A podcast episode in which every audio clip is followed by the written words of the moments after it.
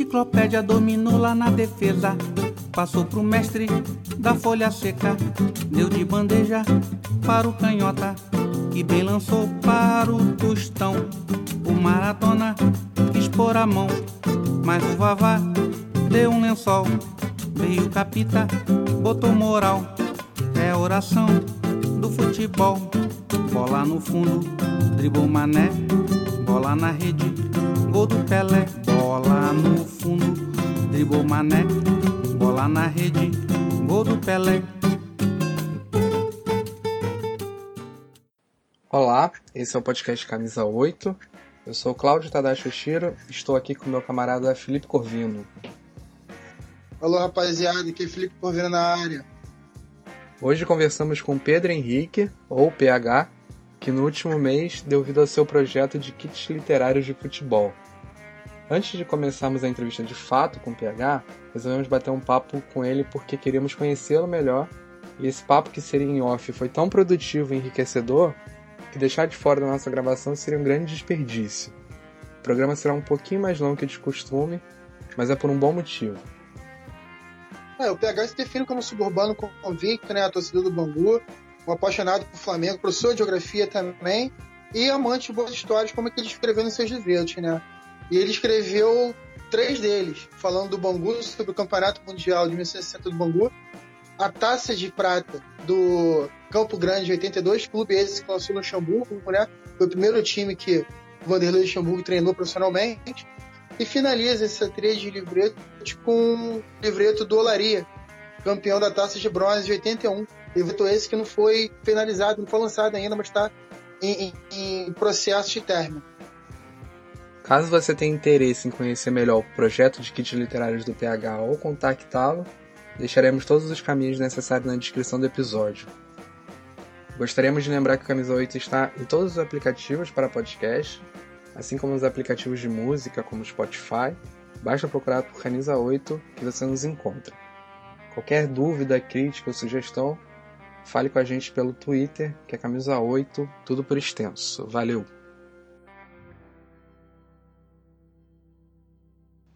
Pedro, então, é, a gente já fez umas perguntas para você, até pra, pra, pra gente também se conhecer um pouquinho, né? Eu acho que a gente pode começar justamente por isso. Você prefere que a gente chame de Pedro Henrique, de Pedro, de PH? Como é que é? É assim, na... popularmente eu sou PH, né? Uhum. Mas pode ser Pedro, pode ser Pedro, não tem problema não, e, ou PH, tanto faz. Tá. É, vou de PH. Na rua o pessoal me chama Ô, ô, deixa eu te fazer uma pergunta. Você, Sim. ele fez um, um, texto teu ali para o Viva La Resenha e tal, que é o blog que a gente mantém desde 2015. E ele falou que tu é flamenguista em bongoense, né, cara? Só que, Isso. pô, tô vendo que tu tô de Marechal Hermes, aí eu já liguei direto na história do Laria. Antes de ler o texto, eu tinha achado, caraca, será que esse maluco é torcedor do Laria, né? Seria um achado. Não, então, é que na verdade, é... eu eu, quando era pequeno, né, meu pai era um, um flamenguista doente. Né? Só que, como a gente morava em Marechal e, e é um pouco distante do Maracanã, a gente ia mais para Moça Bonita assistir jogo do que propriamente para o Maracanã. Né? E outro lugar próximo também que a gente era no estádio do Madureira, em Conselheiro Galvão. Tá no meio do caminho e, ali, né? Entre os dois. É, e então, é, na verdade, três estádios que eu ia bastante, né, quando era mais novo, era era, era o Moça Bonita, Conselheiro Galvão, e eu tenho um tio, né, tinha um tio, né, e dois primos, que eram botafoguenses roxos, assim, sabe? E, e eu tenho na lembrança que eu, eu fui algumas vezes no estádio do Glorioso, que é também chamado de Mané Garrincha, né? Que é o estádio do União, que o Botafogo uhum. pegou para ele, que é ali em Marechal, né? E, ah, e aí eu, eu, tenho, eu tenho essa lembrança, né? De, de ir no, no, no estádio do Botafogo para ver os jogos do Botafogo, mas em razão do meu tio, né? Mas no Maracanã mesmo eu só fui depois de grande, sei lá, quando eu tinha uns 12 anos, mais, mais ou menos. Que até na primeira oportunidade que eu fui, é, a gente foi assaltado no ônibus, né? Era um caminho longo de ônibus. E a gente foi assaltado dentro do ônibus, levaram meu radinho de pilha, que pô, eu era apaixonado e tal. E terminou que a gente só entrou no, no jogo porque meu tio, sabendo dos perigos do ônibus, malocou um dinheiro pelas calças. E aí pagou o ingresso de todo mundo e a gente foi ver um Flamengo e Botafogo no Maracanã em 91, 92, eu acho. É... E... lembra o resultado? Foi um a um. Foi um a um. Ah, empate. E... e aí, depois disso, eu fui outras vezes no Maracanã com meu pai e depois sozinho, né? Mas eu fui mais vezes em Moça Bonita do que é, no Maracanã. E aí, por, por eu ter ido muito a Moça Bonita, quando era pequeno, eu joguei na escolinha do Bangu, né? É, gostava das cores do Bangu, achava maneiro. Né? Então, eu tinha uma, uma memória afetiva muito maneira com o Bangu. Né? E o meu vizinho, e o meu vizinho era banguense. Né?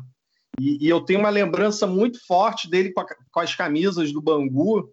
E eu me amarrava naquelas camisas da CCS, da, depois, um tempo depois da Carioca Esportes e tal. Então, eu acompanhava muito o Bangu, achava o máximo o Macula, que era um meio de campo, que não era nada demais, mas eu achava o máximo ele ali jogando no, no Bangu, né? E o próprio Artuzinho também, eu achava o máximo, assim, ele já em final de carreira, né, jogando no Bangu. É, que você falou que foi muito influenciado, né, a, a torcer pro Bangu, porque você frequentou o estádio, Moça Bonita e tal, você tinha um vizinho que era banguense, mas se não foi influenciado do seu time, era botafoguense, você era botafoguense, né? Nada. E foi muito tá jogo do Botafogo do que do Flamengo. Eu não escuto. Eu não escuto. É, é Felipe, né, o seu nome? Isso, isso. Eu não estou te escutando direito agora. Não, eu falei que você foi influenciado para torcer pro, pelo Bangu, porque você foi muitas vezes ao estádio de Moça Bonita e tinha um vizinho banguense, gostava das cores, etc e tal, mas foi influenciado a torcer pro Botafogo, que você ia no estádio muitas vezes acompanhado de familiares e tal, e não, mas o Botafogo não deu certo. Não, não, não. Era uma tristeza aquilo, foi um período meio tabuloso do Botafogo.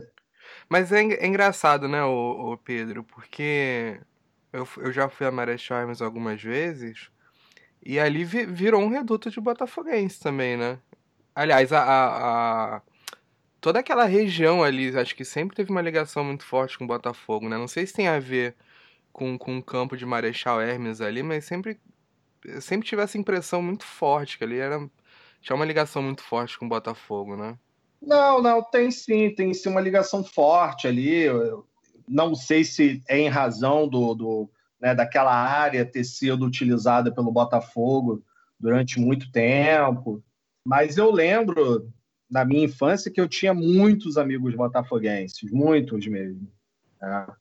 E mas assim a influência eu não sei o que, que possa ser. Assim, é, é, eu acredito que sim. Né? é, é difícil falar isso porque o Botafogo, apesar de ter jogado ali muito até o início da década de 90, se não estou enganado, o Botafogo nunca dava muito valor para aquele espaço, né? Uhum. E, então, foi na é marra até... para lá, né? Hein? Foi na marra para lá, né? Não tinha outra opção. Ah, é, foi na marra. E, e de alguma forma, é você consegue construir uma identidade assim territorial com um time quando você está presente, que você valoriza aquele espaço, né? Uhum. Acho que o uhum. melhor exemplo disso no Rio de Janeiro é o Vasco da Gama, assim, né? Pensando esses clubes é, que tem mais apelo midiático, né? Mas eu lembro disso, muitos amigos meus botafoguenses, assim, só que te falar, antes da gente começar a gravar, vieram que, pô, me surpreendi muito com a pegada narrativa que você se propôs a botar no livro, cara. Eu não estava esperando por isso, foi para mim foi positivo, né? Porque aí ah, abre muito mais o leque, abre muito mais o leque.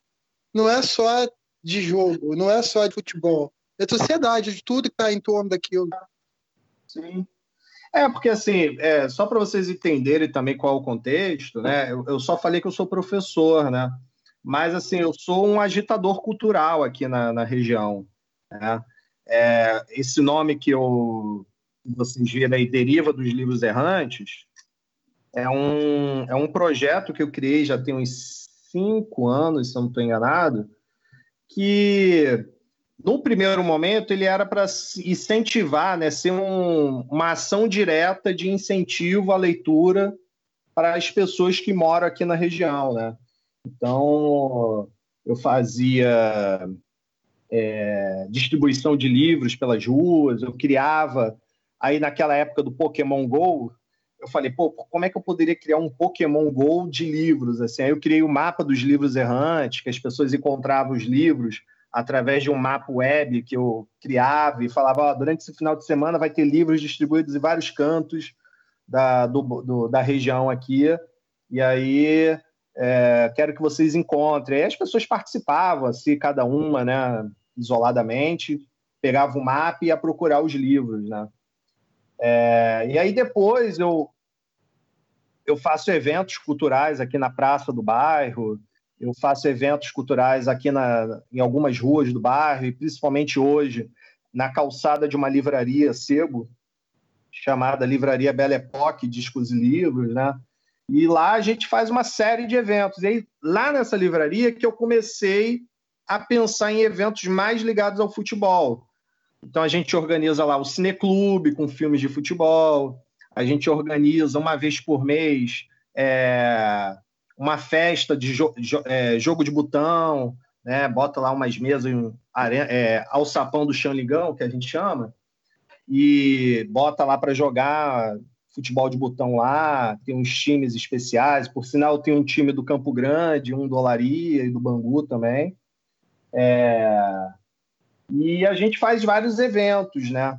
E aí nisso eu comecei a ficar mais provocado a querer escrever, né?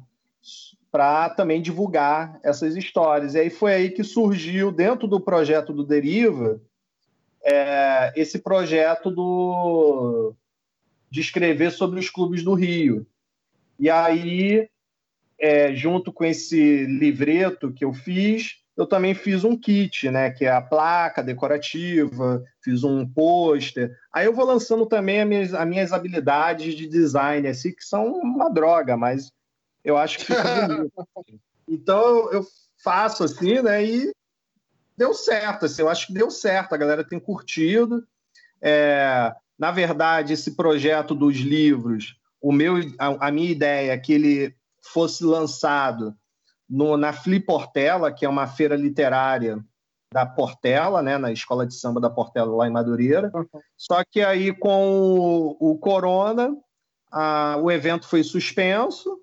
Os livros eu já tinha mandado fazer a, a reprodução, e aí eu tive que buscar uma, uma estratégia, uma outra estratégia para deixar divulgando, né? Aí foi aí que eu criei o, um site lá no Google, organizei tudo e tal.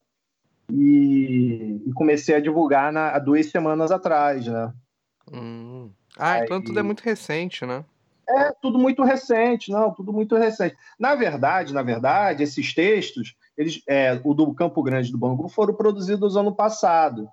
Mas é isso, né? Eu tentando conciliar minha vida profissional com isso, para diagramar, para fazer a arte da capa, para fazer isso, para fazer aquilo, para fazer revisão, isso, aquilo, vai demorando um pouco, né? Uhum. Mas, por exemplo, os textos do Campo Grande do Bangu estão na rede, já estão na rede, entendeu? É, se você bota lá o título, aparece lá, né? eu botei naquele Medium, né? Naquele portal médio e foi publicado também no Museu da Pelada. Né? Hum. Então, tá na rede. Mas como é, nos jogos do Bangu, principalmente quando eu vou, eu vejo muito né, aqueles coroas pô, se interessando pela história que não tem acesso à internet, não tem muita habilidade, eu falei, ah, eu quero fazer impresso para dar na mão dessa galera, entendeu? Então, Sim. dessa forma, é, eu não tenho fins lucrativos, eu quero vender para poder produzir mais livretos e quando começar a ter jogos no novamente eu distribuir, né, no, no, nos dias de jogo uma quantidade, né, para poder divulgar mesmo essas histórias e tal. Sim, não, muito legal. Vamos falar sobre isso também. Deixa eu só te perguntar, é, é Belle Époque, discos e livros? Eu nunca ouvi falar. É uma livraria, né? É uma livraria que tem aqui no, no Meia. Ela é, ela, ela é gerida por um camarada meu chamado Ivan, cara bem maneiro. Ele, antes da Belle Époque, ele tinha um projeto chamado Livreiro Errante, e foi aí que a gente se identificou, né? Porque a gente não se conhecia. É, eu com o projeto Deli, Deriva dos Livros Errantes e ele com o Livreiro Errante. O Livreiro Errante era, ele vendia livros numa num triciclo, né? Tem até um Globo Repórter sobre ele, assim. Então é, é um cara bem Não, legal, com uma história bem maneira, assim, bem interessante. E aí depois, dois anos, dois anos atrás, ele, deixou, ele decidiu abrir uma lojinha e aí nessa lojinha a gente transformou no nosso quartel general cultural, assim, sabe? E a gente faz vários eventos lá. Nossa, eu fiquei muito curioso. Clube da Leitura, Sarau, Festival de Jogo de Botão, Cineclube. É... A gente já fez um show de forró, a gente já fez roda de samba, a gente. Vocês têm alguma página, algum. algum então, alguma a Bela Époque de tanto Deriva dos Livros Errantes quanto a Belle Époque tem Facebook e Instagram, entendeu? Hum. Então, se hum. você bota lá esses nomes, vai aparecer esses dois espaços. Estou muito curioso. Bom, um dia, é, quando, quando o planeta Terra permitir eu voltar para o Brasil, então, tá aí um lugar para eu... Vai ser bem maneiro. É um lugar muito acolhedor, assim. A gente tenta tornar aquele espaço lá muito acolhedor, né? Uhum. E toda pessoa que vai lá gosta bastante. E assim, não respeito, e, mas eu, eu acho importante declar, deixar claro para as pessoas também não se assustar. É um espaço antifascista. Né? Então, Porra, graças a Deus. É, a gente tem uma gaiola lá que a gente botou todos os vagabundos políticos dentro da gaiola. Né? Então tem o Fernando Henrique, tem o, o Moro, tem o Silas Malafaia, né? Posso mandar uma foto depois para vocês? Pode, adoraria. É, tô vendo aqui, tem, tem dá para ver no Google aqui, é perto do, do trem, né? Sim, é bem perto do trem e é em frente à escola onde eu estudei o ensino médio. Então, por isso que ela também tem um carinho, eu tenho um carinho especial por aquele espaço porque a gente também tenta fazer eventos para os estudantes da escola, né, que é o Colégio Estadual Visconde Cairu. É, Pedro, eu queria que você falasse um pouquinho sobre a ideia que você teve sobre esses kits literários, como eles surgiram, por que da opção por esse kit, né, o que compõe esse, esse material que você está disponibilizando para vender na internet. Eu queria que você falasse um pouquinho sobre isso para a gente, por favor. Beleza. Então, é, eu, eu decidi escrever sobre o Bangu, Olaria e o Campo Grande, porque são três clubes do subúrbio do Rio de Janeiro que eles tiveram uma importância muito grande para os seus bairros. E eu acredito hoje que eles deveriam ser pontos importantes para o desenvolvimento do território desses lugares hoje. Né? Mas que são três clubes que por uma série de motivos, estão abandonados, estão passando por dificuldades. Né? Então, eu pensando nisso, eu queria falar sobre esses clubes. E depois, né, dentro desse movimento atual do futebol brasileiro, né, onde a referência ao futebol europeu, europeu especialmente o inglês, é, isso daí me incomodava muito né? porque é, não, a gente não pode ignorar o papel cultural, social, histórico, econômico que esses clubes de bairro tiveram é, desde a sua origem até os dias de hoje. Né? É, a gente não pode ignorar um clube como um Bangu, né, um clube proletário, criado dentro da fábrica, né, um clube inclusivo na sua origem, é, com a presença de jogadores negros, um clube que tinha uma forte relação com o seu bairro, como um, um espaço cultural, um espaço social. É, esses clubes eles não podem ficar esquecidos, né? E dentro dessa dinâmica também da expansão da cidade, são clubes onde os seus estádios sofrem ameaças constantes, né? Em razão da especulação imobiliária, né? Imagina um, a Zona Oeste hoje, a, a valorização que está tendo essa expansão para a Zona Oeste, uma incorporadora ter o espaço de Moça Bonita para construir um, fazer um lançamento imobiliário, né? Certamente vai ser rentável, perto do trem, né? É, num espaço super agradável.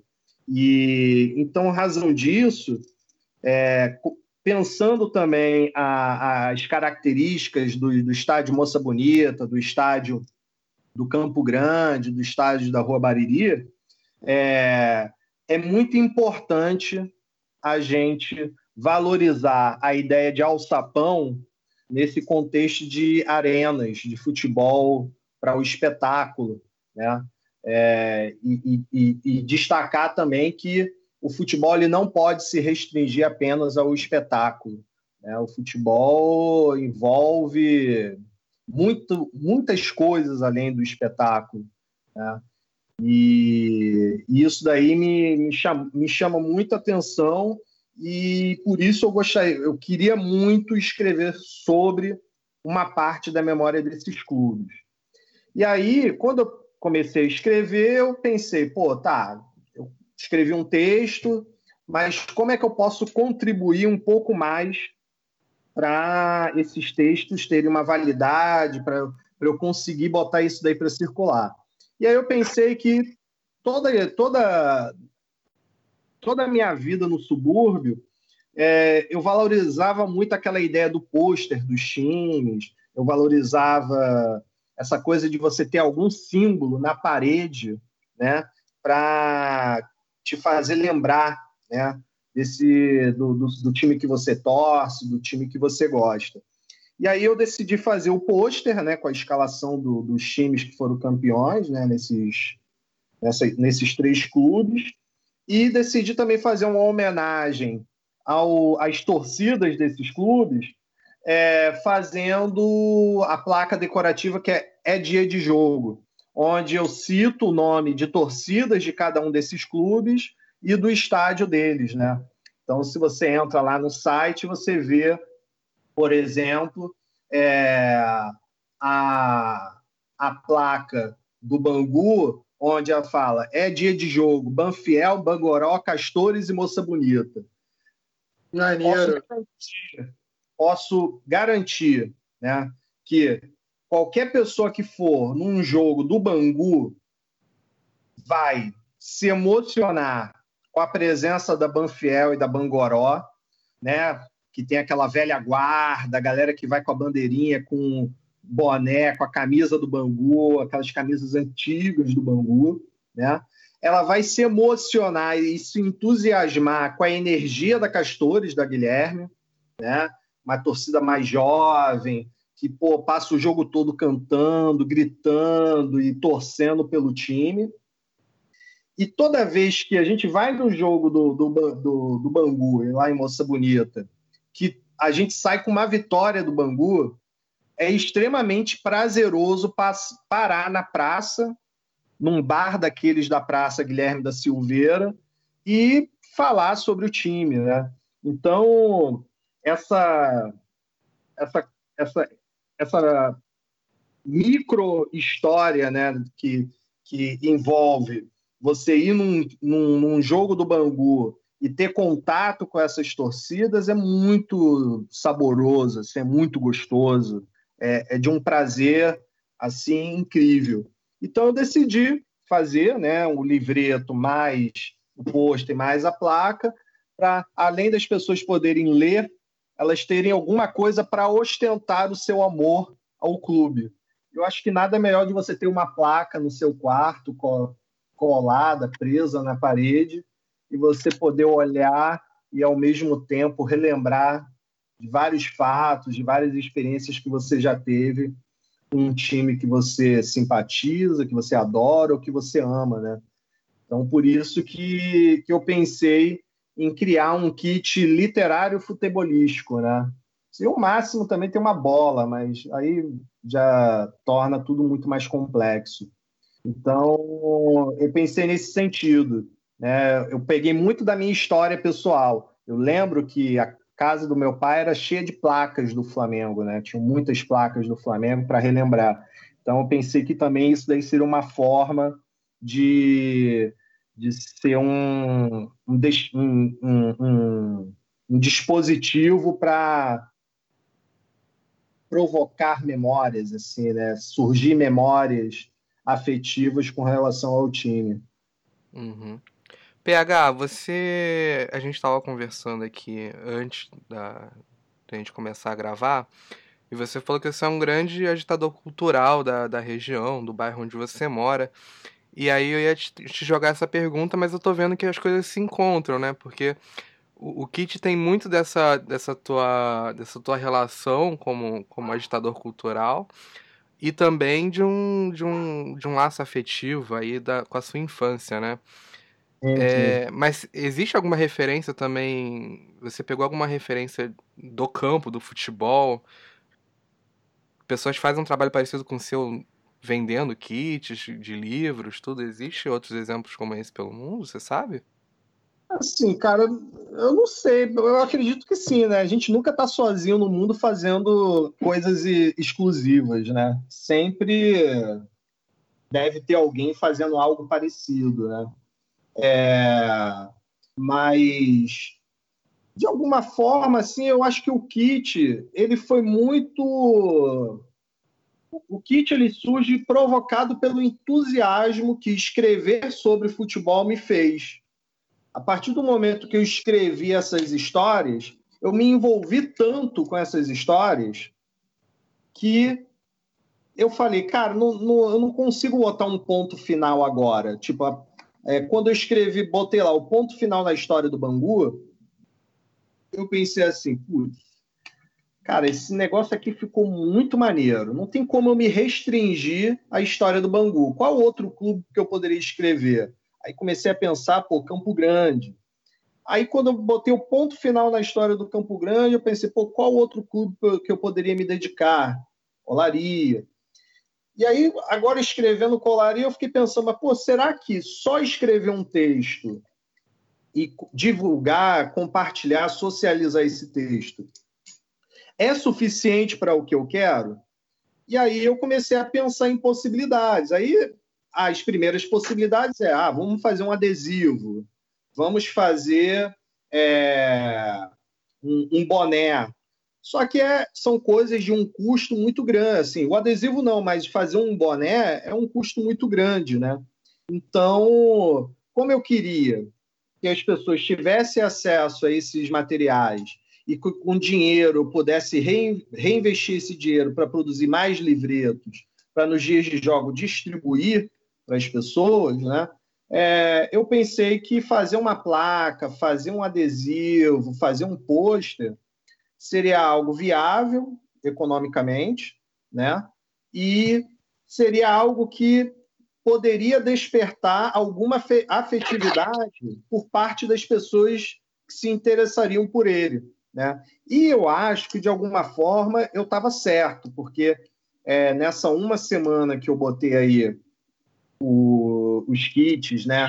Eu comecei a anunciar, eu já vendi 20 exemplares, né?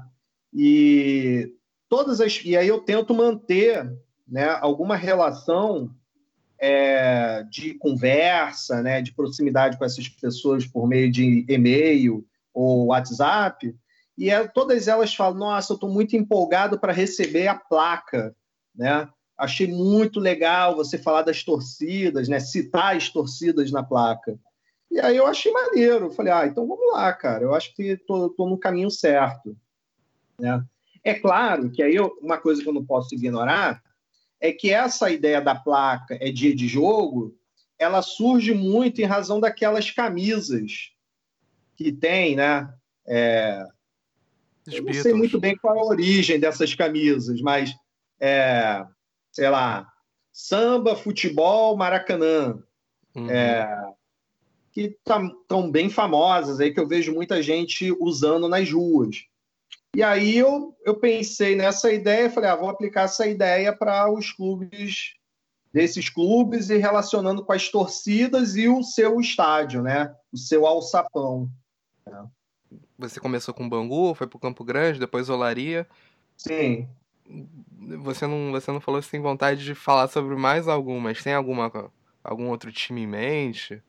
Então, cara, é, é, é isso, né? Porque esses três times, eles não surgem à toa, no meu olhar, né? Na, no, na, na, nas minhas escolhas. Porque, assim, é, eu sou um cara extremamente suburbano, eu sou um suburbano convicto, defensor do suburbano, defensor e, e, e um cara que valoriza de forma extrema o patrimônio cultural, a memória suburbana, né? Então, quando eu escolhi esses três clubes, eu escolhi porque são três clubes que eu via a importância que eles tiveram na, na, na formação, na construção do patrimônio cultural suburbano.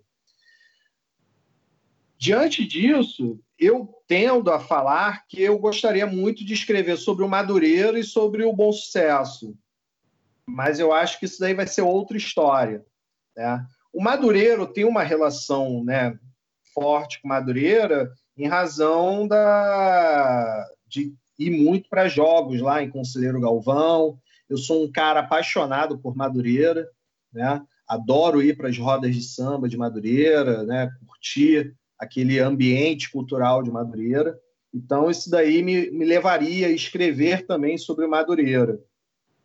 Mas, nesse momento, eu penso em fechar esse ciclo né, desses três times, é, fechando agora esse texto do, do, do Olaria, e no futuro pensar em qual outra possibilidade eu poderia criar né, para incluir o Madureira e o Bom Sucesso.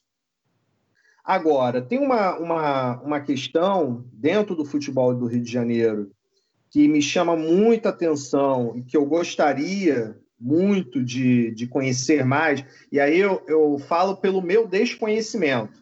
Eu, eu reconheço a importância, mas eu não conheço tanto para entender o porquê das coisas, que é, me chama muita atenção a rivalidade do Goitacás com o americano, isso daí me chama muita atenção.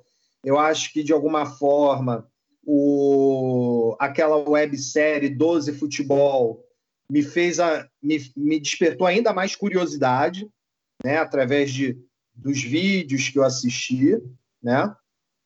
Mas dentro do, do futebol carioca eu pensaria nisso, né? A possibilidade de escrever sobre o Madureira, né? A possibilidade de escrever sobre o bom sucesso, e a possibilidade de escrever, de entender. Eu acho que escrever não, porque eu penso que para escrever sobre essa rivalidade Goitacás e americano, eu precisaria viver. E eu acho que vai ser bem difícil eu conseguir viver isso, entendeu? Mas esses temas, essas questões aí que me chamam muita atenção. Só para a gente fechar então essa parte dos kits, é, eu queria saber como, é, como é esse processo, a, a, produção mesmo, né? Porque me parece algo muito artesanal também, né? É bem artesanal, cara, bem artesanal. Então, é, eu pesquiso, pesquiso, pesquiso, analiso as informações que, que eu encontro e escrevo. Quando eu fecho o texto, eu começo a pensar nas possibilidades.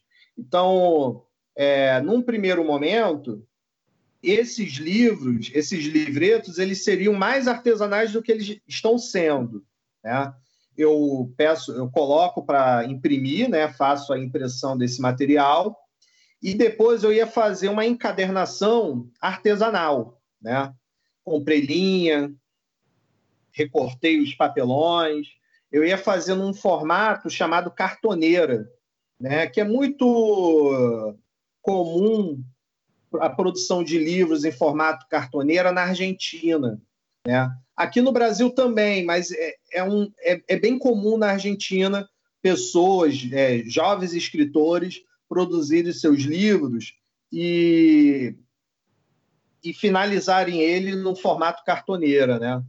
Só que nessa coisa do, do Covid né, e da falta de tempo, eu não consegui né, reunir material para a produção das cartoneiras, ter linha, ter agulha, ter todo o furador e tal. E aí, para também não ficar, né, eu, eu, consegui aproveitar o meu entusiasmo, eu falei, não, eu vou produzir as artes das capas, que né, também não é nada complexa, e vou fazer impressão, vou comprar papel colorido, e depois eu vou grampeando, né? E com relação aos, às placas e o pôster, é, hoje em dia a gente tem uma coisa maravilhosamente boa na, nas nossas vidas virtuais, que é o Canva, né? Ele me ajuda a produzir várias coisas, né? Com alguma facilidade, sem precisar ter grandes conhecimentos de Corel ou de outro software desses de produção de arte. E eu fui produzindo e eu fui pensando também nesses formatos. Aí eu vou perguntando para alguns amigos se eles acham maneiro, e conforme eles vão me dando ok, eu vou fechando e vou mandando fazer. Né? Então, de alguma forma, é, é, um, é um artesanal, mas eu acho que é uma coisa bem mais independente. assim, né? Eu participo de toda da, eu participo de toda a linha de produção, né? É, da pesquisa lá no início até a finalização e produção do site, né, e tal. Uhum. É muito uma coisa do it yourself, né, também. Tem uma coisa, um, um, pouquinho de, um quê de fanzine ali, né?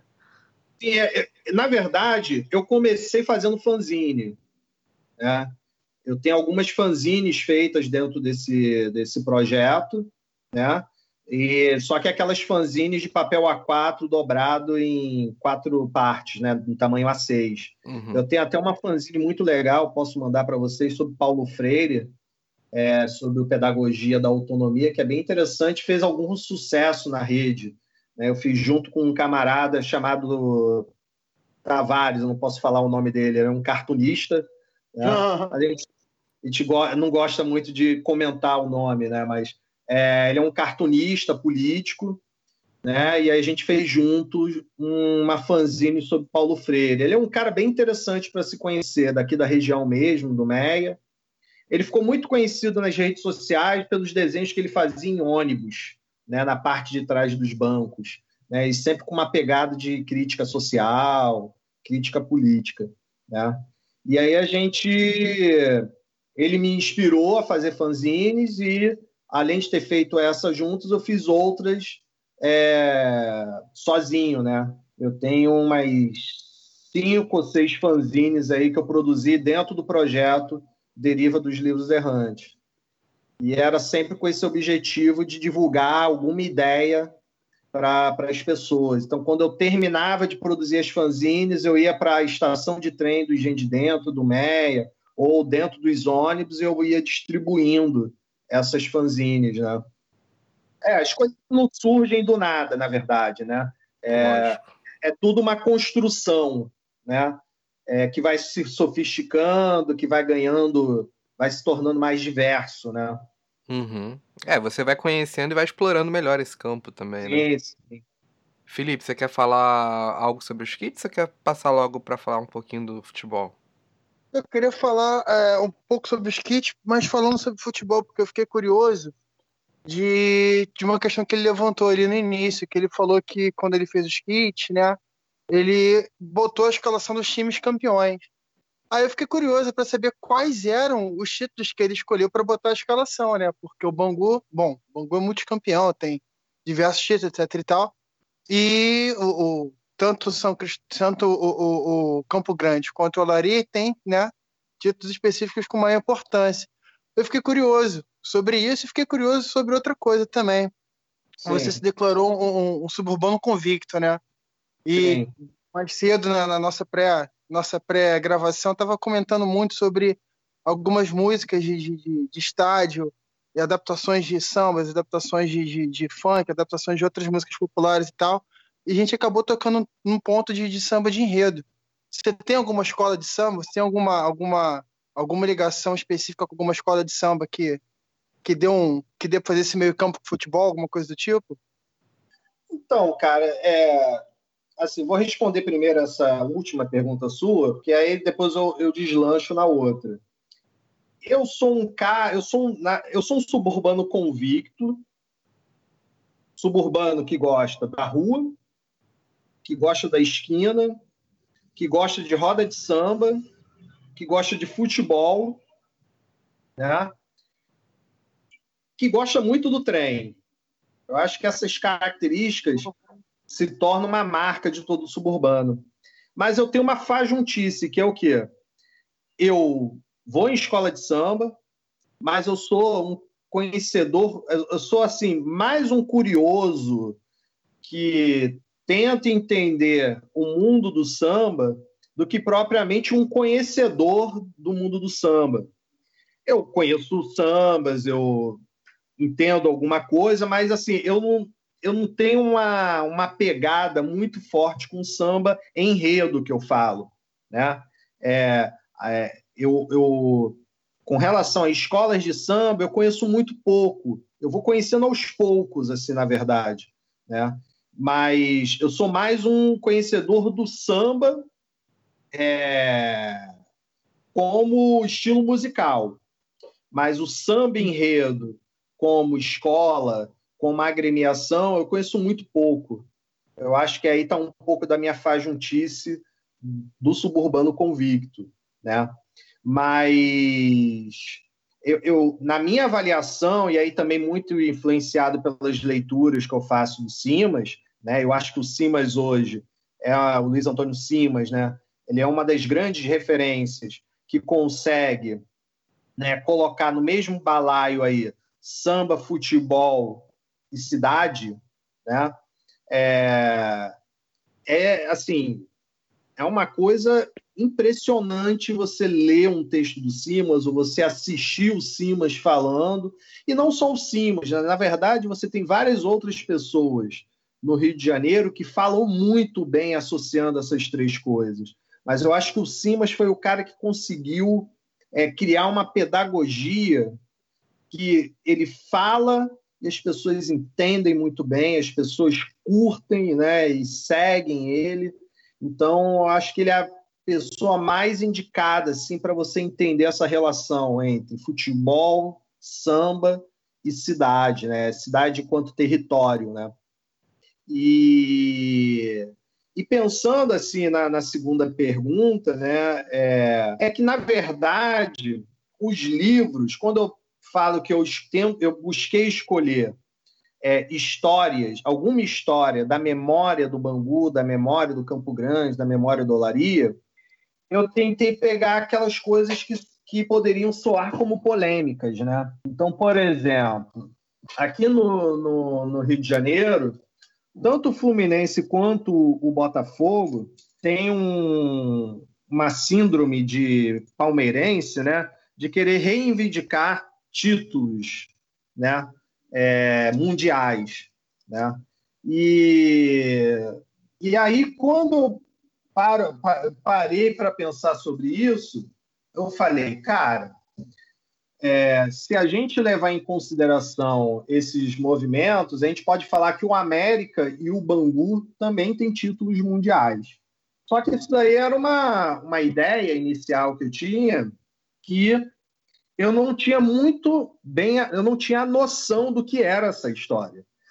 E quando eu fui mergulhar nessa história, é, foi muito curioso, porque eu descobri que se eu comparo o contexto né, do Bangu, campeão do mundo, em 1960, por meio do Torneio Mundial de Clubes de Nova York, e eu comparo esse torneio disputado pelo Bangu com as competições que Fluminense, Palmeiras e Botafogo reivindicam como é, torneios, né, Copas Mundiais ou torneios mundiais, disputas mundiais, títulos mundiais, é assim de fazer rir o pedido dele, sabe? Porque é, o título do Bangu é de uma importância e é de uma complexidade bem maior do que esses torneios que eles disputaram, né?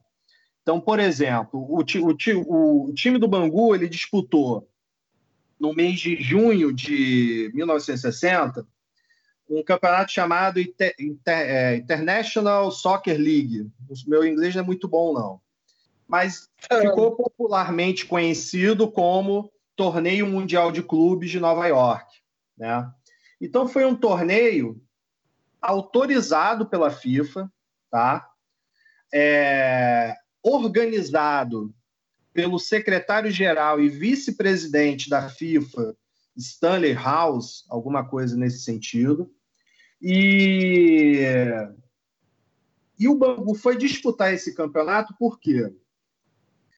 Quando essas pessoas pensaram nesse campeonato para sua primeira edição ser realizada no ano de 1960, eles tinham como principal inspiração a Copa do Mundo de Seleções de 1958.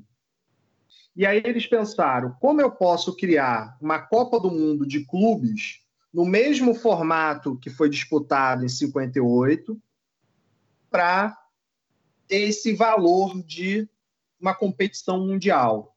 Então eles pegaram todos os times, todas as seleções que disputaram 58 e buscaram pensar ali o campeão, o campeão nacional desses países. Só que naquele momento, né, era uma situação difícil você conseguir garantir a presença desses campeões, né? E aí eles fizeram o quê? É, se o campeão do, do torneio nacional, da do competição nacional, não aceitasse é, o convite, ele chamaria o vice-campeão. Se o vice-campeão não aceitasse, o, terceiro lugar. Né? E aí eles montaram né, esse campeonato e é, convidaram aqui no Brasil, como não tinha uma competição nacional organizada, né, oficial, eles chamaram o campeão do torneio Rio São Paulo, que na época era o Palmeiras, se eu não estou enganado. Posso estar esquecendo aqui, mas eu posso dar uma pesquisada depois. O Palmeiras não aceitou. Aí eles convidaram o campeão, o vice-campeão. Aí o Fluminense, não, o Fluminense não, o Santos não aceitou. Porque o Santos já tinha tido um problema anterior, que ele tinha sido convidado para participar de competições internacionais e a federação local, né, a Federação Paulista, não permitiu, porque ela, eles não permitiam que os clubes disputassem é, torneios paralelos. Né? Eles não queriam que desprestigiasse as competições locais. Então, o Santos, naquela época, foi muito criticado, sofreu alguma punição da Federação Paulista, não aceitou esse convite para esse torneio mundial. Aí eles foram buscar o campeão da do Campeonato Carioca. O Fluminense também não aceitou. E o Bangu tinha sido vice-campeão naquele ano, né?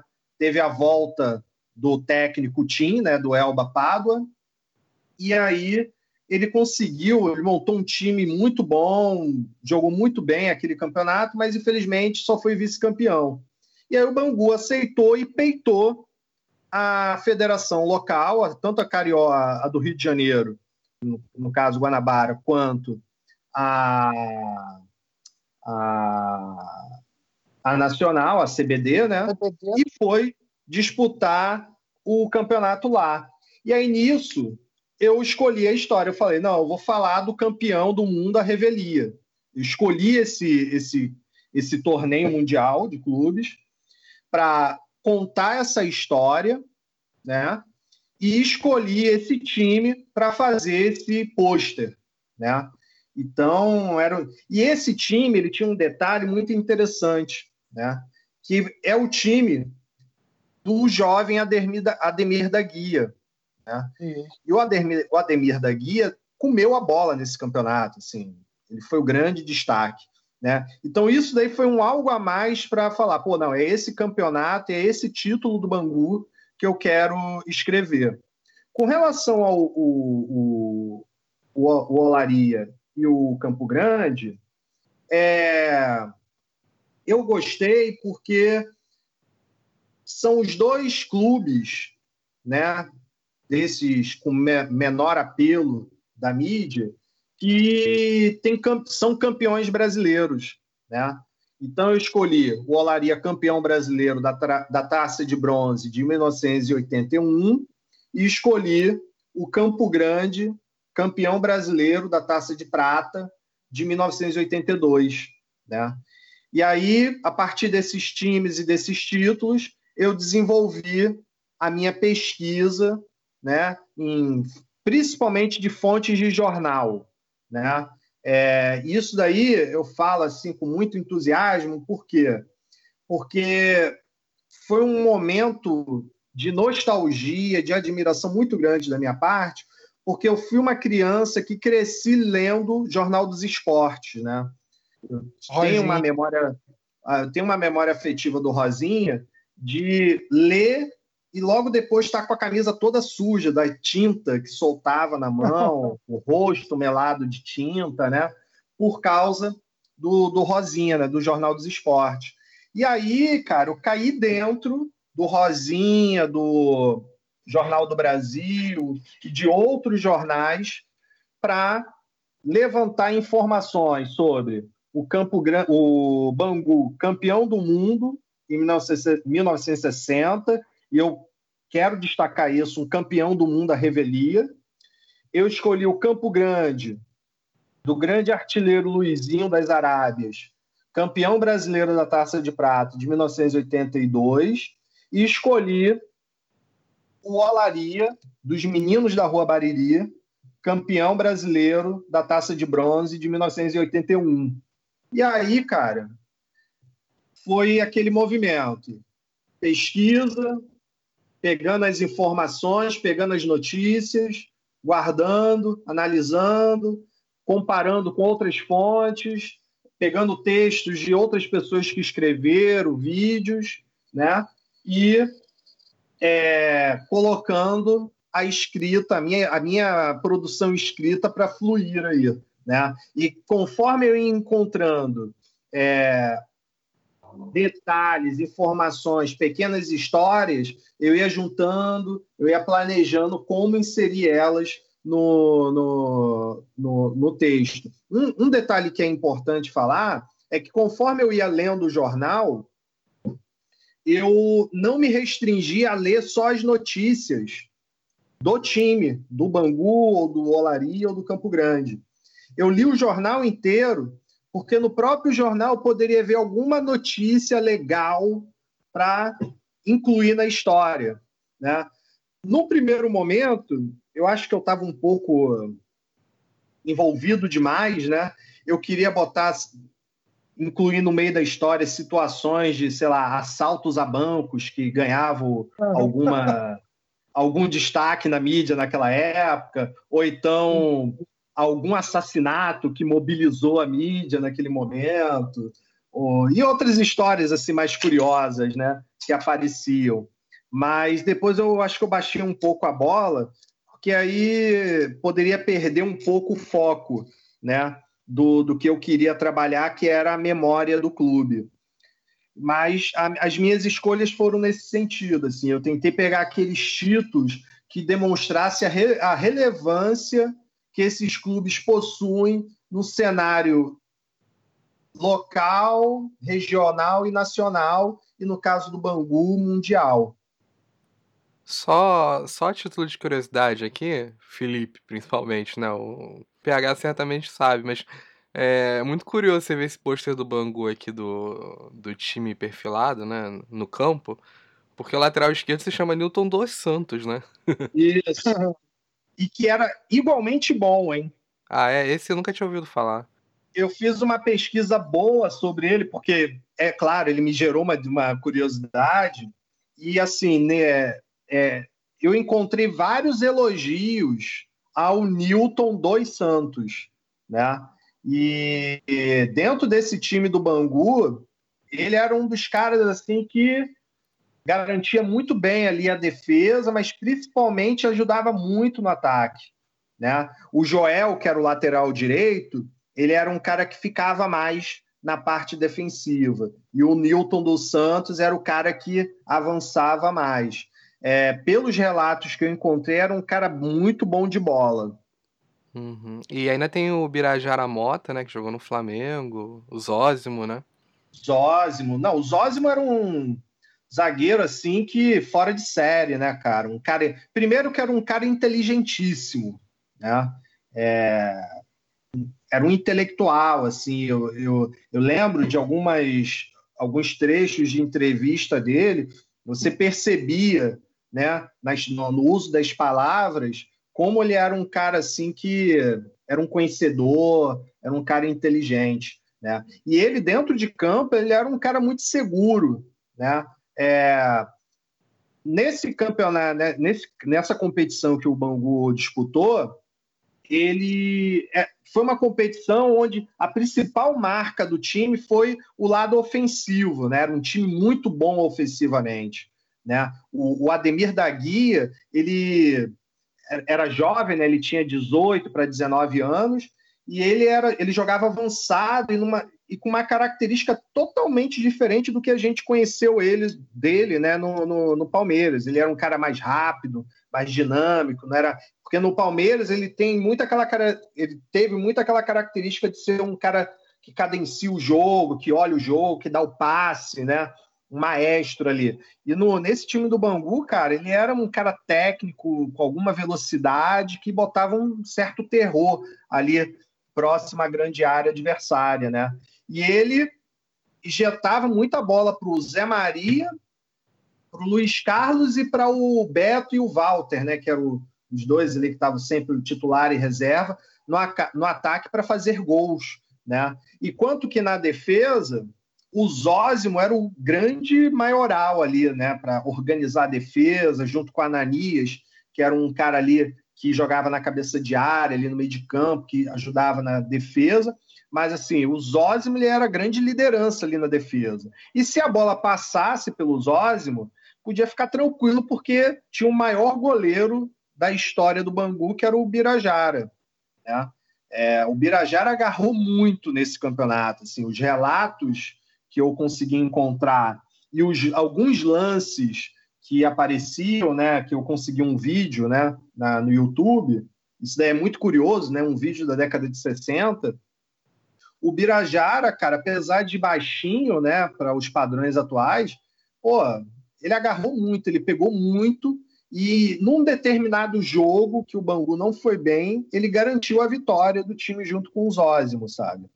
Então, esse time do Bangu foi um time muito interessante, muito interessante mesmo. É, é até curioso pensar, né? Porque assim, o, o, Ademir da, o Ademir da Guia ele levou tanta porrada nos primeiros jogos que ele não conseguiu jogar os três últimos jogos desse campeonato. E aí quem entrou no lugar dele foi um veterano chamado Décio Esteves, que é um, um, jogador raçudo e técnico que tem uma história assim, muito bonita nos times suburbanos. Porque ele jogou no Bangu, no Campo Grande, no Olaria, sabe? E nesse campeonato ele assumiu ali, né? Ele foi substituir o, o Ademir e no restante do campeonato, ele foi a principal liderança ali, foi o principal jogador na, na, na, nesse futebol ofensivo do time, né? E tem uma foto lindíssima dele que, infelizmente, eu não botei no, no livreto, eu só descobri depois, dele levantando a taça, que é uma foto muito bonita, assim, muito bonita mesmo. Mas era um time assim muito bom, assim, muito interessante, né? E, e muito para frente. A, a, a, principal característica desses três times que eu escolhi eram times com futebol muito ofensivo, sabe? Futebol para frente, futebol alegre, que era mais importante atacar do que defender, sabe? Então, parte da minha escolha também foi muito movimentada por isso, assim, porque cada vez mais, né, é... o que tem de mais bonito no futebol é quando você vê um time para frente, né? É, a gente passou no futebol brasileiro um período muito trash das nossas vidas, vendo uns caras aí treinando esses times de futebol, como Murici Ramalho, como Tite, Felipão, que ganhava campeonato com futebol pragmático, né? com 1 a 0 com joga... time jogando na defesa. Né? É, então... Pedro, o negócio que você falou aí, é, os, os treinadores que você citou, todos os três gaúchos, né? De uma, de uma escola de futebol menos menos inventiva e muito mais física, né, cara? Eu sempre penso muito nisso. E você falou que gostava, escolher esses times por causa da ofensividade, por causa da impetuosidade deles em campo. E o Sim. Bangu não à toa foi treinado pelo Tim, que era reconhecidamente um estrategista nato, né? Sim, nato, nato, cara. Assim, três técnicos foi muito agradável ter lido sobre eles foi o Tim, o Jair Pereira tá? Tim Jair Pereira e o Décio Esteves. O Décio Esteves eu não consegui muita informação dele como técnico, porque ele teve uma curta carreira como técnico. Ele só treinou dois times na vida dele, que foi o Carlos Renault, Renault, alguma coisa, que é um time de Santa Catarina, e o Campo Grande, entendeu? Que ele já foi campeão, né? Mas é, a história desses três me chamou muita atenção, como coisas que a gente fala hoje em dia de futebol, esses caras já estavam praticando no passado, sabe? E parece que é tudo uma novidade, né? Que é tudo novo, que o técnico brasileiro não, não, não sabe o que é futebol ofensivo, sabe? Pelo contrário, sabe. O problema é que a galera deixou para trás. Eu tenho, essa, eu tenho essa impressão também, assim, uma, uma, é um papo que vira e mexe eu tenho com o Cláudio, né? É, desde quando a gente começou a ter essa, essa sanha por treinadores é, mais duros, mais rígidos, assim, vertiginosamente, nossa criatividade enquanto identidade de jogo, ela foi se perdendo. Aí tocou no ponto que, pô, eu não consegui não, não estimular, cara. Que me incomoda muito esse, esse pragmatismo. A gente dá Sim. muito pouca liberdade para o jogador, ele ser criativo, ele ser ele, né? Controlando Sim. os corpos, como a gente estava falando antes. É, você controla o corpo, você está domando ele esse mecanizado, está liberando ele para ser o artista que ele tem potencial, né? Para ser quem ele é em Sim. potencial. Sim. Nossa, eu, eu, eu fico pensando hoje em dia, cara, né? Por exemplo, né, como flamenguista, eu vendo o Gerson jogando do jeito que ele está jogando no Flamengo hoje, é eu fico lindo. pensando se o Jesus, por exemplo, né, tivesse na mão o Renato Augusto quando surgiu no Flamengo, ou então como o Ibson quando surgiu no Flamengo, né, que eram dois jogadores que tinham uma qualidade assim refinada para jogar ali como um segundo homem, como um primeiro homem de meio de campo, mas que foram sendo postos mais próximos do gol, porque os times queriam jogar com dois, três quatro, quatro volantes, sabe? Se você pega o Flamengo campeão da Copa do Brasil contra o Vasco em 2000 e... 2006. 2006, cara, era um time que eram três volantes com o Renato Augusto jogando ou como quarto homem de meio de campo ou como segundo aquele homem, aquele atacante ali ao lado do centroavante, sabe? Pô, Se você pega o Renato Augusto hoje, jovem, e bota ele para jogar ali como segundo homem de meio de campo, com visão de jogo ampliada, e só se utilizando com da, do, da qualidade do passe que ele tem, pô, cara, esse, esse cara ele seria muito maior e muito melhor do que ele é hoje, e do que ele foi ao longo da carreira, sabe? Então, isso daí me chama muita atenção, sabe? A gente passou um período muito com uma, uma necessidade de encher meio de campo com volante, com cabeça de área troncudo, sabe? E quando você analisa o Campo Grande do Décio Esteves, quando o Décio entra no time, a primeira coisa que ele faz é tirar o volante, que era um bom volante, mas tira o volante, bota o Serginho, que era um homem que na categoria de base jogava como o 10.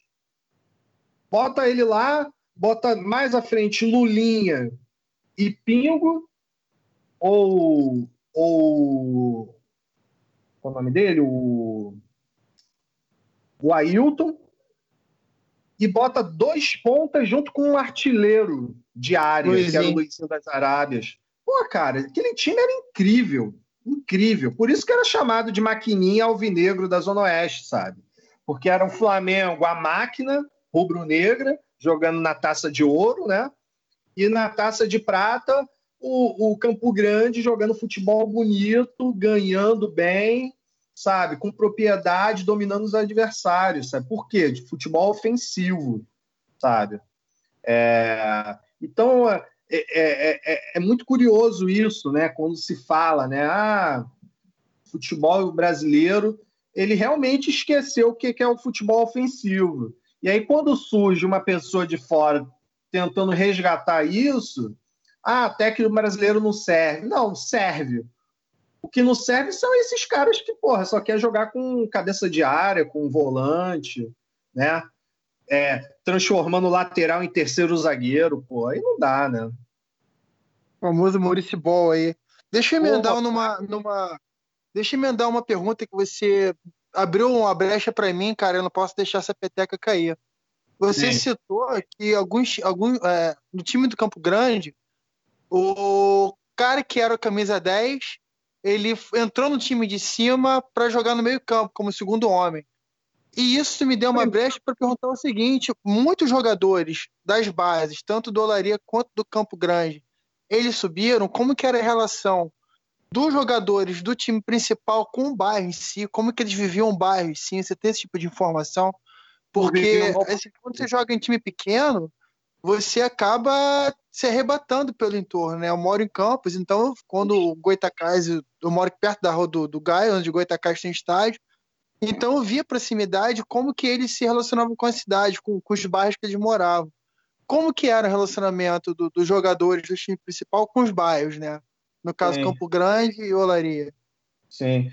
Então, cara, isso daí chama muita atenção, né? Porque é, a gente está falando, né? Quando a gente vai falar sobre o Bangu de 1960, o Campo Grande ou Olaria da década de 80, a gente está falando de um futebol que ficou para trás.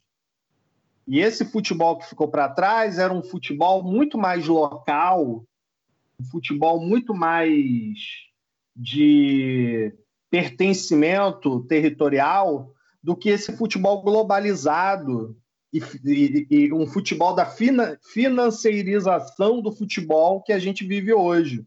Né?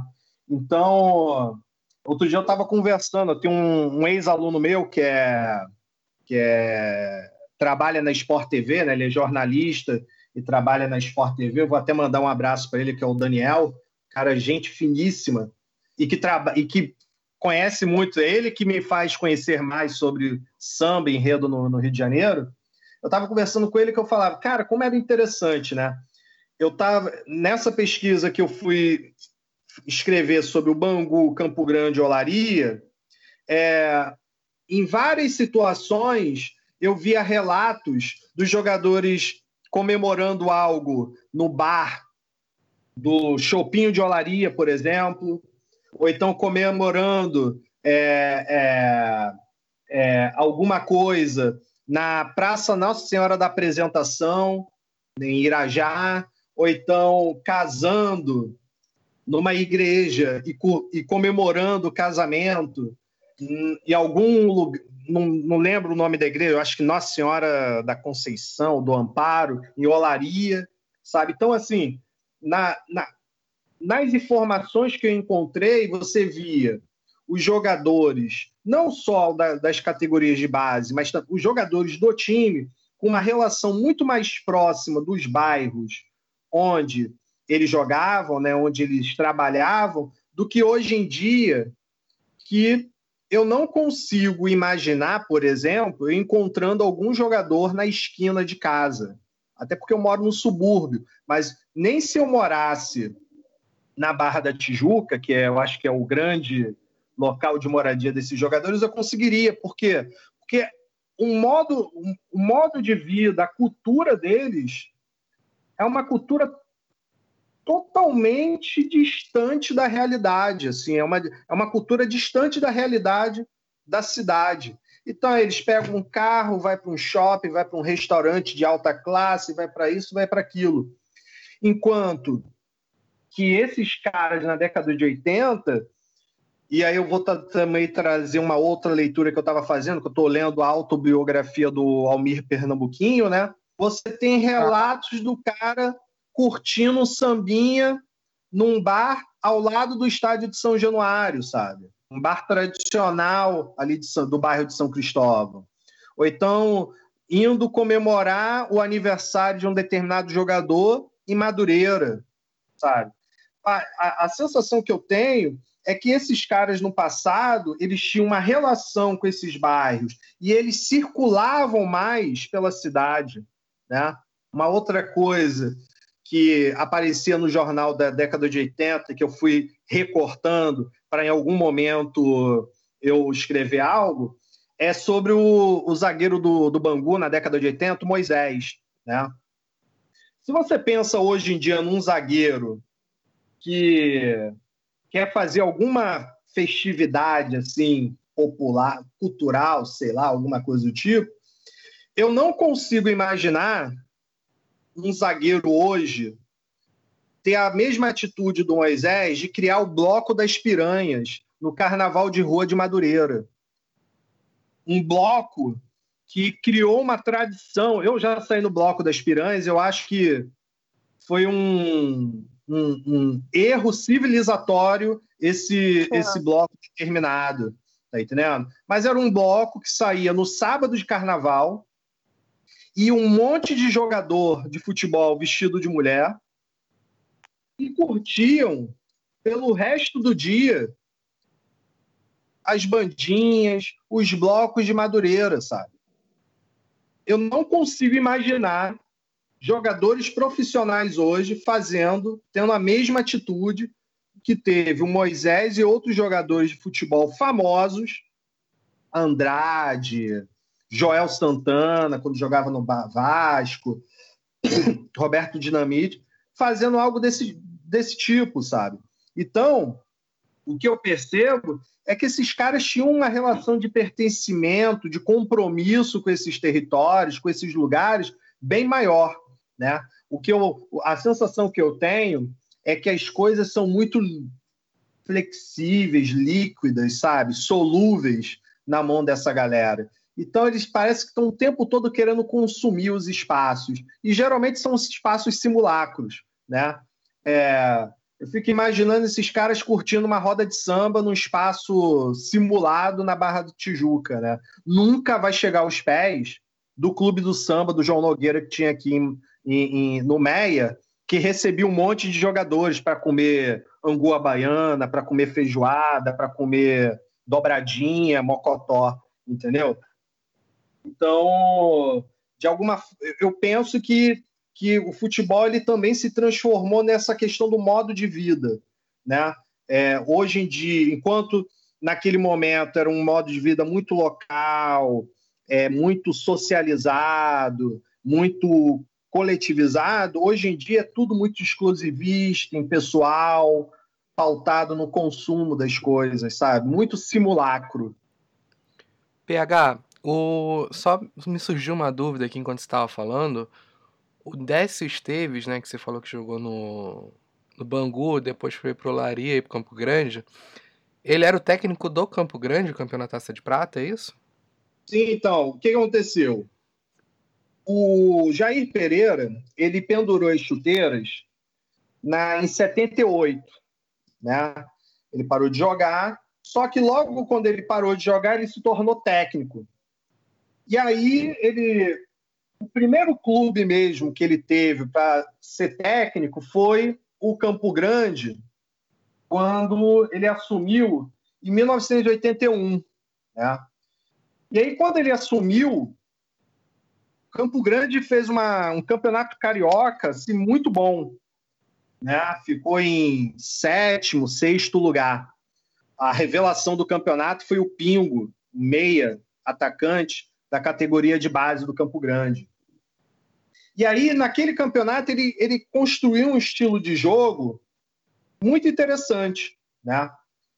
E pautado nesse futebol ofensivo. No ano seguinte, ele, né, empolgado ali, ele, ele, é, ele era um cara muito. Ele era ou é, né? Eu nem sei se ele está vivo ainda, mas eu acho que está vivo sim.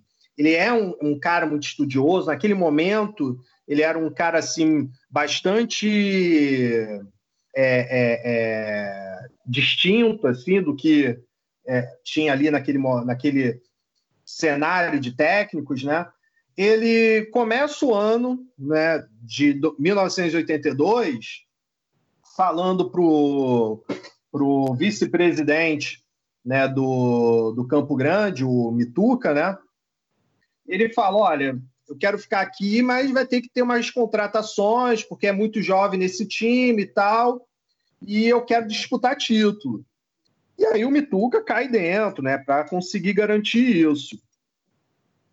Só que fica uma relação meio, meio desgastada, entendeu? É... E o, o, Jair Pereira, ele fica no, no, no Campo Grande, mas sempre fica, ele ficava botando na mesa que tinha proposta do Paysandu, que tinha proposta do Goiás, que tinha proposta daquilo, e de alguma forma, ao longo do tempo, essa, essa relação do Jair Pereira com a diretoria ficou um pouco desgastada. E aí, quando o, o Campo Grande, no seu momento mais difícil ali, que foi a, a, a teve a primeira fase, a segunda, na terceira fase, é, quando o Campo Grande ele, ele quase é desclassificado pelo Atlético Paranaense, né? É, o Atlético jogou bem mais do que ele e, e, o Volta Redonda, que era o outro time, quase também ganhou do Campo Grande. Né? O, o Jair Pereira decide romper o contrato com o Campo Grande e, e treinar o Paysandu. Né? E a diretoria não, não faz jogo duro nenhum. Né? Já estava percebendo que a relação do Jair Pereira com a diretoria e com os jogadores estava um pouco desgastada, apesar do, do time estar jogando bem. Né? Mas o grande problema do Jair Pereira é que ele, no início do campeonato, tinha feito uma lista de dispensa com alguns jogadores que eram considerados com grande potencial na categoria de base do, do Campo Grande. E isso daí também foi um dos desgastes com o elenco. Né? Então o Jair Pereira sai e o Campo Grande, naquele momento ali, o Mituca, pensando em quem ele poderia é, escolher para ser o técnico, eles decidem chamar primeiro um amigo do time, um amigo do clube, mas principalmente um morador notável do bairro, que era o Décio Esteves. Né? Era um cara muito conhecido na região, que tinha uma relação muito forte com o bairro de Campo Grande. Por sinal, o restaurante popular de Campo Grande tem o nome do Décio Esteves, né? E, e aí ele assume para ser o técnico. E aí o, o mais interessante de quando ele assume é o quê? Ele pega um time que tinha como principal marca jogar de forma ofensiva.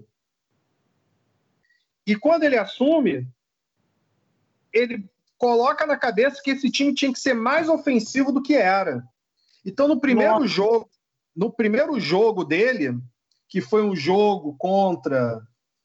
Deixa eu lembrar aqui.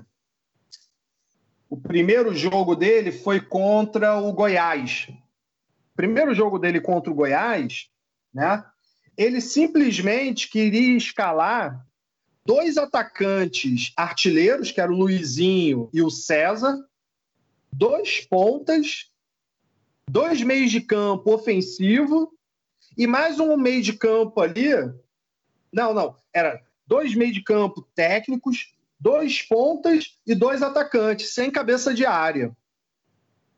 Aí ele treina e tal, só que o César tem uma contusão, ele não consegue botar esse plano em ação. Então, ao invés de ele botar um substituto por um outro, outro atacante, ele pega o Serginho, que era um cara mais um meio de campo mais ofensivo ali, camisa 10, e bota ele como um primeiro homem de meio de campo ali, com o Lulinha e o Ailton jogando mais à frente, alimentando o ataque, e dois pontas muito velozes jogando e levando a bola para o Luizinho fazer gol, entendeu?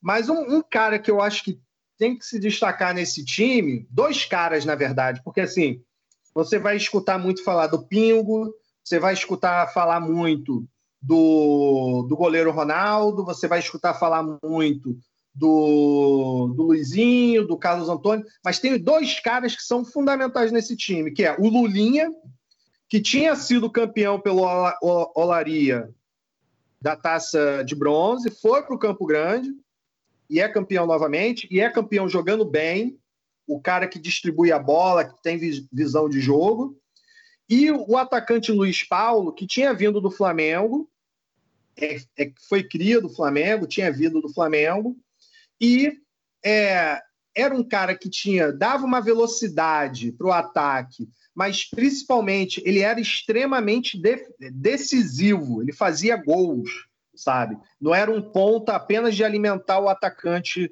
para fazer gols, ele, ele fazia também muitos gols, ele era bastante decisivo. Então, esse time do, do, do Campo Grande, na mão do Décio Esteves, é quase um 4 4 6 no ataque, sabe? Não tinha meio, não tinha um meio de campo que tivesse um cara mais defensivo, era um meio de campo todo pro ataque, sabe? Então, é, o Décio ele escalou um time muito muito audacioso, assim, sabe?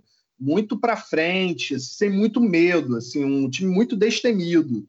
E isso é importante falar porque porque o grande adversário do Campo Grande nesse campeonato foi o CSA, que tinha dois jogadores, além de ser um time extremamente bom, era a principal, era, o, era um fenômeno esse time do CSA no Nordeste, na primeira metade da, da, dos anos 80, né? participou de várias finais, era um time brilhante, só que era um time que tinha dificuldade de ser campeão. Né? E nesse time tinham dois jogadores fantásticos, era o Romeu, atacante, e o Jacozinho, que ficou famoso por entrar naquele jogo de despedida ou de chegada do Zico e, e, e, e ele era desse time, né? Então o, o, Campo Grande ele foi muito audacioso, assim, ele foi muito destemido com o Décio Esteves. Né? Todos os jogos, a partir da chegada do Décio Esteves, eram jogos que o Campo Grande só jogava na área do adversário. Né? Então, o Campo Grande fazia muitos gols, mas também tomava muitos gols. Entendeu? Mas era, era essa característica e ele passou por cima, cara. Foi um rolo compressor, assim, sobre os adversários. Só para você ter ideia, quando o Décio Esteves entrou, né, ele teve um 0 a 0 com, com o Goiás dentro de casa, não, no Serra Dourada. Quando jogou aqui no Rio de Janeiro, foi um 4 a 0 para o Campo Grande. Ele foi para o Piauí jogar contra o River, ganhou de 3 a 2 lá. Um jogo bastante tumultuado, até que a torcida queria entrar em campo para dar porrada nos jogadores. Mas quando jogou aqui no Rio de Janeiro, meteu um 4 a 0 Depois foi jogar em Uberaba, contra o time local, Uberaba, ganhou de 4 a 0 aqui e lá ganhou de 2 a 0 Então era um time, assim, muito, muito ofensivo, né? Muito ofensivo. E tem um 4 a 3 na final, né? Uma loucura lá, no, lá em Maceió. Não, então, né? aí, quando chega na final, você tem um, um, o primeiro jogo é aqui no. É, o primeiro jogo é lá no, em Maceió, né? Onde o, o CSA mete bronca, massacra o, o Campo Grande, mas é um jogo super disputado, onde é, o Campo Grande não deu mole para o CSA, entendeu? Só para você ter ideia, o primeiro tempo do Campo Grande com o CSA termina 2 a 0 pro, pro, pro Campo Grande. E aí o CSA vira depois, entendeu? E aqui dentro do Ítalo Del Cima foram duas vitórias assim com, a, com os pés na, nas costas, sabe? Então, é, o Campo Grande ele tinha como principal marca isso mesmo, jogar para frente, cara. Jogar muito para frente. Esse jogo, essa final contra o CSA, foi o terceiro jogo foi um desempate, né? Sim, sim. Porque o primeiro jogo foi vitória do CSA, aí o segundo jogo, que foi aqui no, no Ítalo Del Cima, foi vitória do Campo Grande, e aí, em razão de ter tido né, uma vitória para cada, eles marcaram um terceiro jogo para dois, dois ou três dias depois, né, que também foi em Ítalo Del Cima. Né? E, e, aí foi com uma nova vitória do, do Campo Grande. Uhum.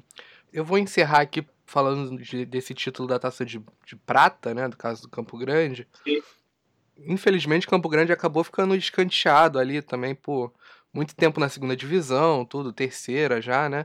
É, então a gente fala muito menos do Campo Grande do que do Olaria, embora a gente pudesse falar muito mais do Olaria também. Mas você falou que sua principal fonte ali de arquivo foi o Jornal dos Esportes. O Sim. Campo Grande ele foi tratado como uma zebra, porque eu lembro que essa taça de prata de 82 você tinha times até mais tradicionais do Rio, né? Acho que o América disputou, talvez o americano também. O então, Corinthians cara, e o Palmeiras participaram também, né? Sim, é porque é, naquele, naquele momento ali do, do as, os primeiros anos da década de 80, a CBF estava tentando organizar as competições nacionais do, do Brasil, né?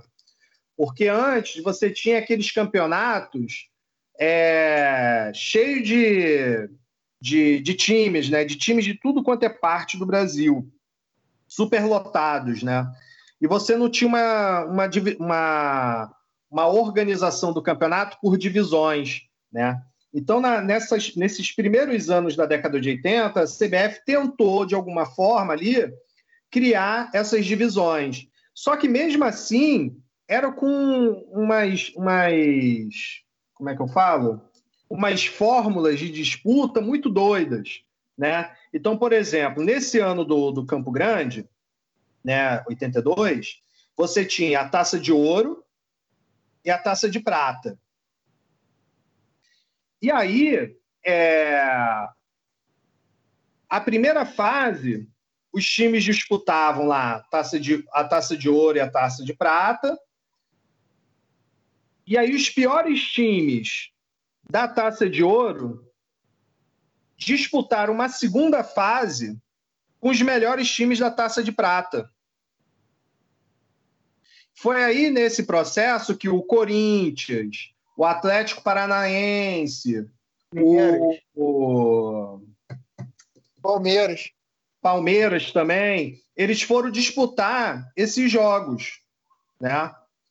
E é, nessa segunda fase, os times que ganharam, que tiveram, ficaram melhor, melhor colocados, né, os, os primeiros de grupo, né, que era um triangular, né, os primeiros grupos de cada grupo voltaram para a taça de ouro e o segundo colocado permaneceu na, na taça de prata, que foi o caso do, do Campo Grande. Entendeu? Então, é... teve a presença desses times mais tradicionais. E teve também a presença daqueles times que a gente considera tradicional pelo, pelo que a gente vive hoje do futebol, né? Então, foi um campeonato que teve a presença do CSA, que teve a presença, a taça de prata que eu falo, né? Teve a presença do Goiás, né? Teve a presença da Portuguesa de Desportos, teve a presença do América Mineiro, né? Do Atlético. Não foi um campeonato tão simples assim com mosca morta, né? É... Teve ali times que realmente colocaram à prova o futebol do Campo Grande. Né?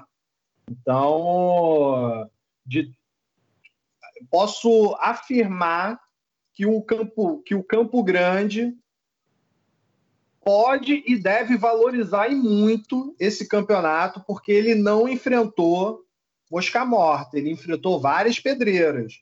A grande questão foi, ele, o Campo Grande jogou muito bem esse ano, muito bem, sabe? Jogou muito esse campeonato. Né? É, tanto com o Jair Pereira quanto com Décio Esteves, o, o Campo Grande se destacou bastante, tanto jogando dentro do, do seu estádio quanto jogando fora, sabe? Então, é, nos poucos jogos que ele empatou, que se não estou enganado foram três empates e duas derrotas, tirando a derrota para o CSA, né, que realmente ali o CSA demonstrou ser melhor. Nos outros jogos, o empate e a derrota foi porque o time adversário estava metendo pau, tava, o árbitro não estava pitando direito, sabe? Então, o Campo Grande mandou muito bem nesse campeonato. E uma das tristezas na época foi que o Campo Grande jogou muito esse campeonato, é, mas a torcida do Campo Grande não se fez presente no estádio. Então você tem os primeiros jogos do campo. O, o, o Ítalo Deu Cima tem capacidade para 15, 18 mil pessoas. Tá? 18 mil pessoas, né? E os primeiros jogos do Campo Grande não conseguia ter mais do que mil pessoas. Tinha 600, 700 pessoas. Isso daí entristecia muito o vice-presidente, o Hamilton Silva, que é o Mituca, porque ele tinha feito, cara, um esforço danado para montar o time, para incentivar, para pagar bicho, é, bicho com valores é, altos na época. Só para você ter ideia, cara, do, do, do, do, da, do poder desse Hamilton, Antes de começar o campeonato, o Luizinho das Arábias estava sendo disputado pelo Castor de Andrade, que era, era dirigente do Bangu, e pelo Luizinho Drummond, que era dirigente do Bom Sucesso. Os dois queriam pegar o Luizinho das Arábias para ser o seu principal jogador do time. E assim, eu, eu creio que vocês conheçam bem quem é o Castor de Andrade, mas os dois são famosos, né? Contraventores, né? É, ligados ao jogo do bicho. Então, tinha dinheiro. Tinha dinheiro para investir, né? E o Hamilton conseguiu ganhar no papo e manter o Luizinho das Arábias no Campo Grande, sabe? Então, o cara investiu muita energia para montar um bom time, para incentivar, para pagar bom, bons bichos, bons valores de bicho, né? E, e a torcida não se fez presente nos primeiros jogos. Só a partir da terceira fase, quando o Campo Grande jogou com o, Goiás, é que é, a torcida começou a chegar junto e aí começou a ter mais de mil pessoas. E no último jogo, teve o recorde de público do Ítalo Del Cima, que foi quase 18 mil pagantes, entendeu? E, e, foi muito legal, né? Tem uma história legal, porque assim, é, o, o Campo Grande e o Bangu, todo mundo conhece como clássico rural, né? Por causa ali da Zona Oeste, onde ainda tem, e na época tinha mais, né? As áreas rurais do, do Rio de Janeiro. E aí, todo mundo considera que existia uma rivalidade entre esses dois clubes em razão da, da, da região onde eles estavam. E pelo contrário, na época do, da década de 80, década de 70, é, o Castor de Andrade tinha uma relação bem próxima com os dirigentes do Campo Grande.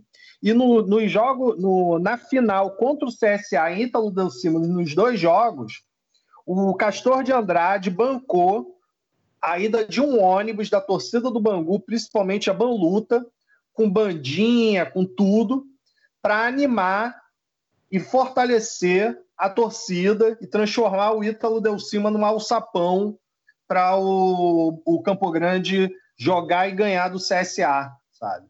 Então, é, tem, uma, tem umas pequenas histórias assim bastante curiosas e interessantes. Só para reforçar aqui, não sei se, se você respondeu, acho que não. É, a imprensa da época tratava como uma zebra o, título do Campo ah, tá. Grande? Tá. Desculpa, foi mal. Então, cara, é, era isso. É, o, o Campo Grande tanto o Campo Grande quanto o Bangu, quanto o Olaria, nos seus contextos, a imprensa carioca fazia muito pouco por esses times. Falava muito pouco, destacava poucas coisas. Conforme eles iam se desenvolvendo no campeonato, mostrando vitórias e futebol bem jogado, a imprensa começava a criar notícias, a fazer matérias, reportagens de uma capa inteira sobre esses times, só para vocês terem ideia. É, só no caso do, do Bangu é até engraçado, por quê? Porque a imprensa, quando ele vai para os Estados Unidos, mete o pau no, no Bangu. Fala que é um absurdo o time abandonar o, campeonato, o, o campeonato local e tal. E o Nelson Rodrigues era um dos mais críticos da época. Né? E aí, conforme o Bangu vai ganhando, o Ademir da Guia vai se destacando e o Bangu vai derrubando grandes adversários europeus, como o Estrela Vermelha, como o, o Sport em Lisboa, como a Sampdoria, o Nelson Rodrigues, naquela coisa dele ufanista e tal, começa a querer valorizar, falar bem do Bangu. E aí, quando o Bangu ganha o campeonato, ele lança uma, uma, uma, na coluna dele, lança um texto muito interessante. Eu posso ler para vocês aí? Manda brasa. Claro. Então ele fala assim, ó. Hoje, todo o mundo atira confete sobre o campeão. Eu próprio, com a minha humana, humana hipocrisia, estou rasgando seda. Mas quando ele embarcou no galeão, o que houve em toda a cidade foi um muxoxo universal e derrotista. Cada um de nós perguntava a si mesmo: quem é o Bangu? Não nos parecia que o quadro de Moça Bonita tivesse condições técnicas e mesmo psicológicas para tão áspera, tão dura jornada. Se fosse um torneio de pernas de pau, de cabeças de bagre, ninguém diria nada. Mas os adversários eram de uma enorme potência. E o Bangu sempre foi considerado por nós um time medíocre, da cabeça aos sapatos. Eu falei nas ironias do futebol, eu, eu falei nas ironias do futebol, essa equipe que nos parecia tão pouco dotada deu um show maravilhoso, fez uma jornada perfeita, irretocável. Amigos, Examinem a relação dos adversários, times da Itália, Áustria, Suécia, Escócia, Portugal. E no dia da primeira exibição e antes da partida, eu ouvi muita gente crocitar: o Bangu vai dar com burros na água. E, no entanto, ele foi varrendo, um por um, todos os adversários. Os Cobras do Brasil não estavam lá. Os Cobras eram os times Palmeiras, Fluminense que se negaram aí. Então, nesse momento aqui, depois do título, o, o Nelson Rodrigues está super elogioso, mas antes estava metendo pau. Da mesma forma, é, o Campo Grande, quando começou o campeonato, pouco se falava, quase não tinha notícia, eram geralmente notas de, de pé de página falando sobre alguma contratação ou falando sobre algum, algum detalhe mais superficial. E ao longo do campeonato surgiam tanto colunas de jornalistas, né, colunas de opinião, quanto reportagens de, de folha inteira só para falar do, do Campo Grande, para falar do Olaria, entendeu? Então a imprensa ela foi meio que conforme foi tendo, acompanhando a jornada vitoriosa, ela foi aumentando o espaço de abordagem desses times nos jornais. Isso daí era claro no, no Jornal dos Esportes. Né? O único time que, na verdade, teve uma atenção um pouco melhor foi o Olaria. Mas aí eu acho também que o presidente na, do Olaria na época, que era o Odmundo e Santos e Cigarro, ele tinha uma entrada e circulava bastante nesses clubes sociais. Né? Então ele tinha muita relação com o dono, com a família que era dona do Jornal dos Esportes. Eu acho que de alguma forma isso é, ajudava a, a, a, dar um destaque maior para o Olaria no jornal. Mas certamente não era um destaque que esses times mereciam naquele momento, né? Mas que ao longo dessa da jornada vitoriosa de cada um desses times, eles foram ganhando espaço e ganhando destaque, né? As duas últimas notícias do Campo Grande né? Quando ele chega à final, é de página inteira, cara. Página inteira. E a notícia, quando ele é campeão, página inteira, com um slogan bem grande. Campo, Grande, campeão brasileiro. Muito maneiro. Poxa, Pedro, muito obrigado, viu, pelo, pela disponibilidade. A gente já está aqui há duas horas conversando, eu não vou botar tudo, evidentemente, mas. Pô, adorei ouvir o que você contar aí sobre sobre o seu projeto. Eu tava esperando uma coisa muito legal e é, eu e o Felipe, o Felipe tava conversando aqui comigo antes também. A gente viu algo muito maior do que a gente tava esperando, assim. Principalmente nesse papo que a gente teve em off aí, que foi muito legal. Vamos ver se a gente consegue marcar um outro papo aí pra gente falar mais um pouquinho sobre futebol, né? Sim, sim. E assim, eu, eu agradeço, cara. E assim, você. Eu, eu, sou, eu sou adepto daquela coisa, assim. Eu não as pessoas não podem achar que tem um compromisso cristão comigo. Eu gosto que vocês vejam se tem a qualidade. Tendo qualidade, pode meter bronca. Entendeu? Então, fiquem bastante à vontade aí para utilizar, para fazer aí, utilizar esse material no programa de vocês. E, e agradeço assim enormemente pela oportunidade, porque eu sou um ouvinte fã do podcast, assim, gosto muito.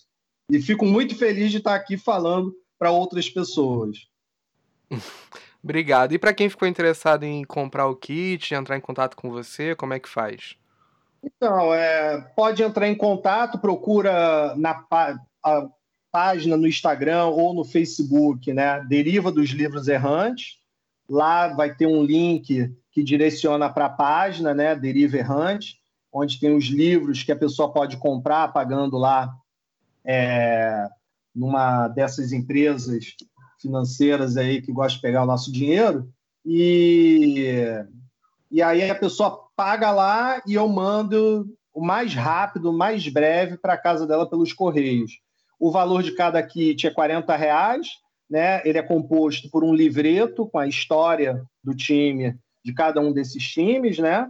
É uma placa em homenagem à torcida desse time que, que eu escrevi, e o pôster do time e mais um adesivo do Deriva, vai tudo embaladinho, a placa é no material de PVC com impressão digital, show de bola, bonitinha, dá para botar no quarto e tirar uma onda.